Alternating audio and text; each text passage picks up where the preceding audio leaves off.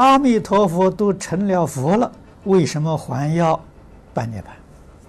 这个办涅槃，刚才你了解这个意思，就是他的功德圆满。啊，这是说什么呢？说他在西方极乐世界教化众生的功德圆满了。啊，他要离开这个地方。啊，他离开不是去退休了。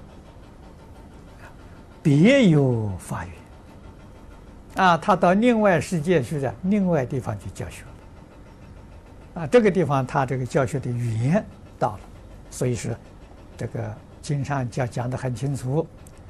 他灭度之后，观世音菩萨示现成佛啊！所以接着当中没有灭法啊，像我们的相法啊，这个呃末法了灭法没有。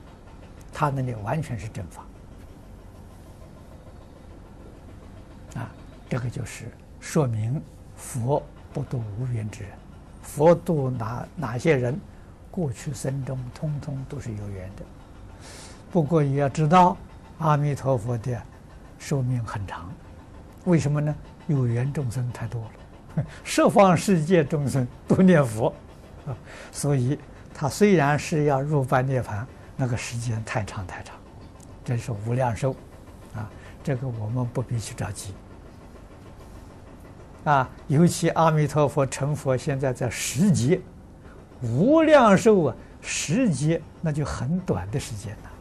我们现在到西方极乐世界，将来在那个世界都是老资格的，啊，都是很早来的，是不是？